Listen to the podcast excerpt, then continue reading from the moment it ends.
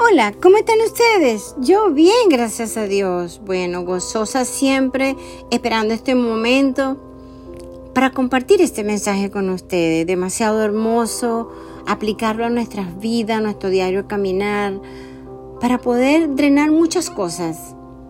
Espero usted esté pasando un momento hermoso, bien sea con su familia, su amigo, su pareja, paseando en la playa, en fin en cualquier lugar. Pero aquí estoy. Gracias a Anchor por permitirnos la oportunidad de estar aquí y a nuestro Padre Celestial también. Veamos. El secreto de la felicidad radica en la actitud y gratitud. ¿Cómo hacemos las cosas con el corazón? ¡Wow! Es muy importante. Yo siempre, a mí me encanta cocinar y hago todo con amor. Y a veces una bobería, pero cuando tú lo sirves, la persona dice, qué delicioso está eso. Porque fue la actitud, el amor, la gratitud que sientes hacer eso para otro, que te sale bonito. Yo no creo que a mí sea la única que me pase. En el Salmo 139 el Señor habla mucho de que nosotros estamos, Él, está en todos los lugares, que Él está allí, que nos ve. Y por eso que el Señor ve la actitud de nuestro corazón y las gratitudes. Este salmo nace del corazón atribulado de David, que lo compuso cuando andaba huyendo por la persecución de Saúl búsquelo, léalo. Yo lo voy a ir leyendo un poquitico, pero es un poquito largo, pero es hermoso. Y no lo lea una sola vez, repítalo. Un salmo de David que nos, que nos sorprende, un salmo tan significativo que provenga de la pluma de David o de sus manos, quien fue el dulce salmista de Israel. Segunda de Samuel 23.1. Mm, qué lindo, ¿verdad? ¿Quién sabe que el Señor conoce todo de nosotros, hasta lo mínimo? Los movimientos, los pensamientos. Ve al pueblo de Israel, como él le leía, le hablaba, alguien pensaba una cosa, y yo decía, fulanito, no lo, porque tú pensaste esto, yo estoy dando, etcétera, etcétera, etcétera, algo mejor. Vimos que él sabía cuando nos sentamos y cuando nos levantamos y el ajetreo diario nos abruma y el tiempo de descanso, también conoce la profundidad de nuestros pensamientos y palabras, incluso antes de que los pronunciemos. ¿Me creen a mí? Yo lo creo. ¿Qué es lo que el Señor pide de nosotros? Oh, dice, oh hombre, Él te ha declarado lo que es bueno ¿Y qué pide Jehová de ti? Solamente hacer justicia, amar misericordia y humillarnos delante de Él. Proverbio 15 dice, los ojos de Jehová están en todo lugar, mirando a los malos y a los buenos. La sana lengua es árbol de vida, pero la perversidad de ella es quebrantamiento de espíritu. El necio menosprecia la disciplina. Hmm.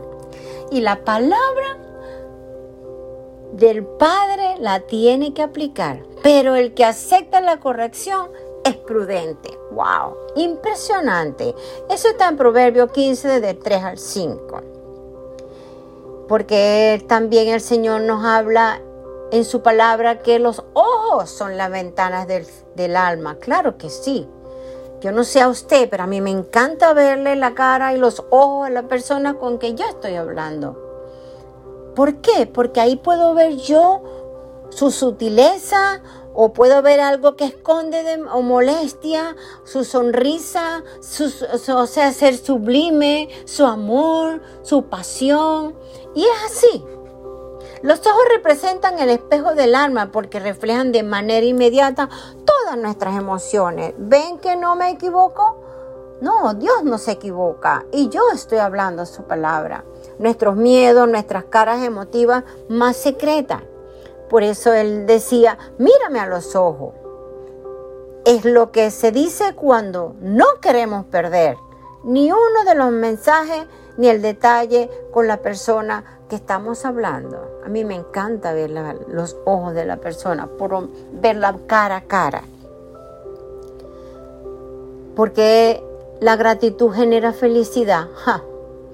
porque una gratitud se siente. A través de ella reconocemos las cosas buenas de nuestras vidas, ya sean intangibles o tangibles, y actuamos en consecuencia, pero además de un estado temporal, también es un rasgo de carácter y una persona agradecida equivale a sentir más satisfecho de nuestras vidas. ¿Qué tal? ¿Cuántos de ustedes se sienten satisfechos cuando agradecen a alguien, cuando le dan a alguien con ese amor, esa pasión, agradeciéndole o no agradeciéndole, simplemente usted se siente contento? La gratitud combate los sentimientos negativos asociados con la baja autoestima, como los celos, la envidia y la insuficiencia. Enfocarte en los aspectos positivos de tu vida también puede hacerte sentir más positivo contigo mismo. ¿Qué tal? Este mensaje está poderoso. Hay una parte que yo siempre digo, no es saludable estar bravo o irnos a la cama enojado con nadie. Y mucho menos con nuestra pareja. ¿Qué tal? ¿Cómo le parece? ¿Cómo yo voy a acostarme al lado de una persona y voy a estar molesta? Le doy la espalda y él me da la espalda. No, es horrible. Si nos vamos a la cama llenos de frustración, arrepentimiento e ira, nuestro cerebro comienza a enviar estas emociones a otros niveles cerebrales, lo que lleva a su escala y postergación. Dicho de un modo sencillo, guardamos estos sentimientos negativos para más tarde. No, no existe más tarde. Es ahora que vamos a, resolver esto. Y vamos a dormir tranquilo. ¿Cómo controlar la ira y el enojo? Hmm. Bueno, hay algunos ejercicios. Yo prácticamente esos son los preferidos para mí. Respiro profundamente desde mi diafragma y lo hago como 10 veces. Lentamente respiro repito una palabra, una frase tranquilizadora como relájate, idea. Toma, tómalo con calma, repítela, respira profundo. Recurramos a la imaginería o la imaginación visuales, una experiencia relajante, sea de su memoria o imaginación, paisaje, qué sé yo, un cuento, etcétera, tantas cosas. Cuando te, cuando te vas a dormir enojado con tu pareja, tu esposa, tu esposa, hijo, compañeros de trabajo, etcétera, etcétera. Aunque no esté con usted, usted sabe que se acostó sin llamar a esa persona y pedirle una disculpa. Aunque a veces nosotros no le hayamos hecho nada, pero recuerde una cosa, que el primer paso lo da la persona que se siente madura. ¿Me equivoco? No lo creo. En fin, tantas cosas y situaciones que nos hacen enfadar hmm, y nos hacen mucho daño para nuestra salud. Sí, señor, nos hacen demasiado daño para nuestra salud. ¿Por qué? Porque nos, nos molesta para el sistema inmunológico. Claro que sí, así mismo es. Porque nos molesta, porque bueno, nos daña todo nos da gastritis, nos hace sentir mal, nos da taquicardia. Y por eso no es saludable irnos a nosotros a la cama bravo. No. Cuando te vas a dormir enojado con tu pareja, si son casados, hijo, esposo, compañeros de trabajo, en fin, tantas cosas y situaciones que nos hacen enfadar y nos hacen mucho daño. Claro que sí. Eh, hay que respirar y contar hasta mil. Y o simplemente me voy a caminar al parque, río, lloro, grito. En fin, cualquier emoción y desahogo es mejor que seguir dañando nuestro organismo. ¿Están conmigo? Pues yo lo creo. Un estudio demuestra que irnos a la cama a dormir enfadado por X circunstancias con cualquier persona puede dañar mucho la relación. El típico, vamos a dormir y mañana será otro día y resolvemos la solución. No, eso no está bien. ¿Le da la espalda o me dan la espalda? No, no, no, no, no, no. Tras tener una discusión, muchas parejas creen que irse a la cama y pensar que al día siguiente todo estará olvidado es la mejor opción, pues está incorrecto. No es así. ¿Cuáles son las consecuencias de un enojo? Se desequilibra el sistema inmunológico, se provoca contracturas, dolores musculares, jaquecas, se acelera la respiración, provocando que el corazón bombee con más intensidad, aunque el riesgo de padecer alguna enfermedad, gastritis también está incluido, colitis, dermatitis y muchas más. Entonces evitemos todas esas horribles enfermedades. El enojo puede ser causado por sucesos externos o internos. Hmm, Usted puede enojarse con una persona específica como un compañero de trabajo, como lo dije anteriormente, su esposa, un problema de, tránsito, algo que le cancelaron, el vuelo no salió y en fin, tantas cosas que hay. ¿Cuál es la diferencia entre la ira y el enojo? Mm, la ira es violencia desenfrenada, mientras que el enojo es estar descontento. Vio la diferencia y ninguna de las dos son buenas. Todos nacemos con una capacidad de amar y ser amados. Y todo eso viene del corazón, de ningún otro lado.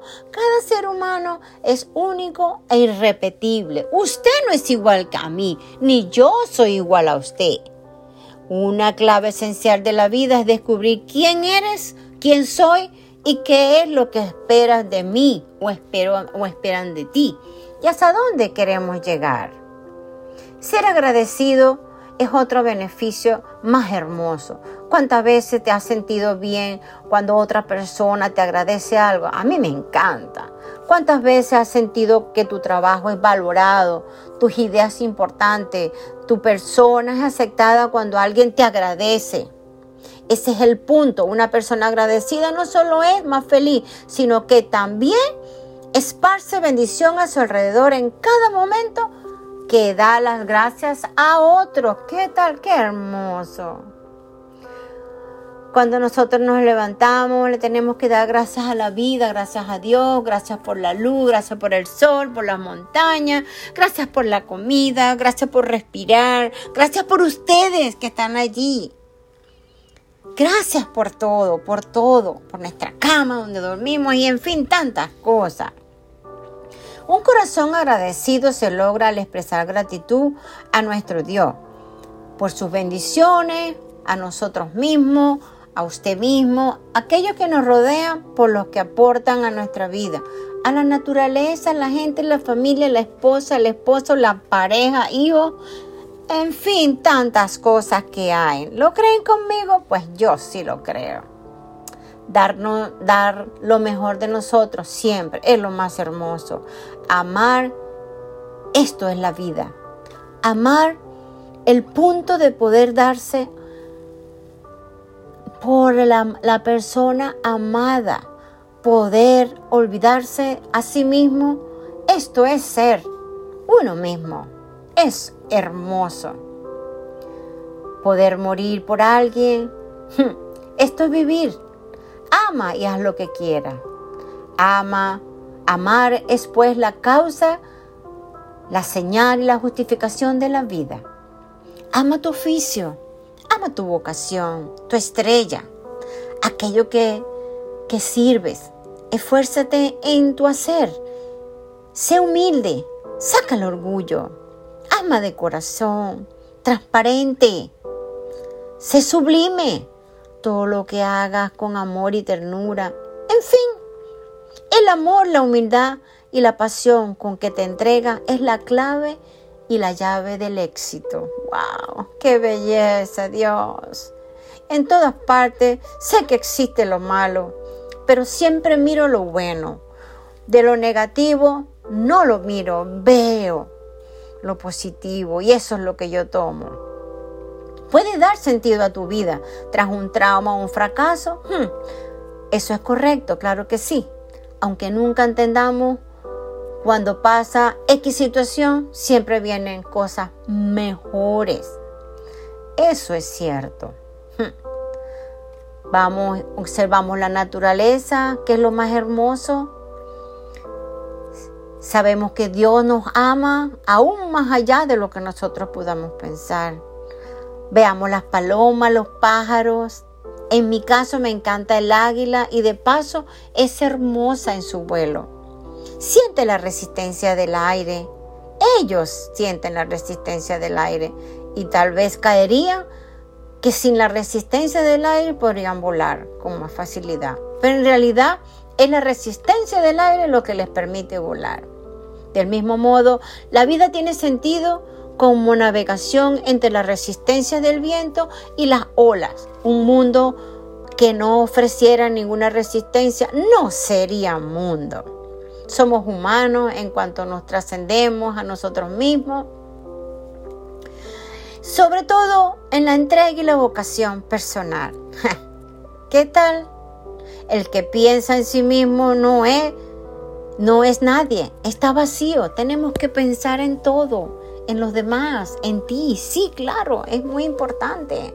Descubrir quién soy, qué me gusta, qué no me gusta, qué es bueno o malo para mí o para ti, hacia dónde vamos y cuál es nuestra misión. Wow. Solo se ve bien con el corazón. Ve todo con el corazón.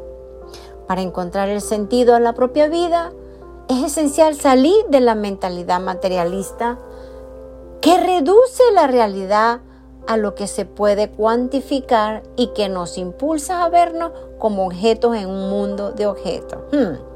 Lo esencial es invisible y por ello solo se ve bien con el corazón.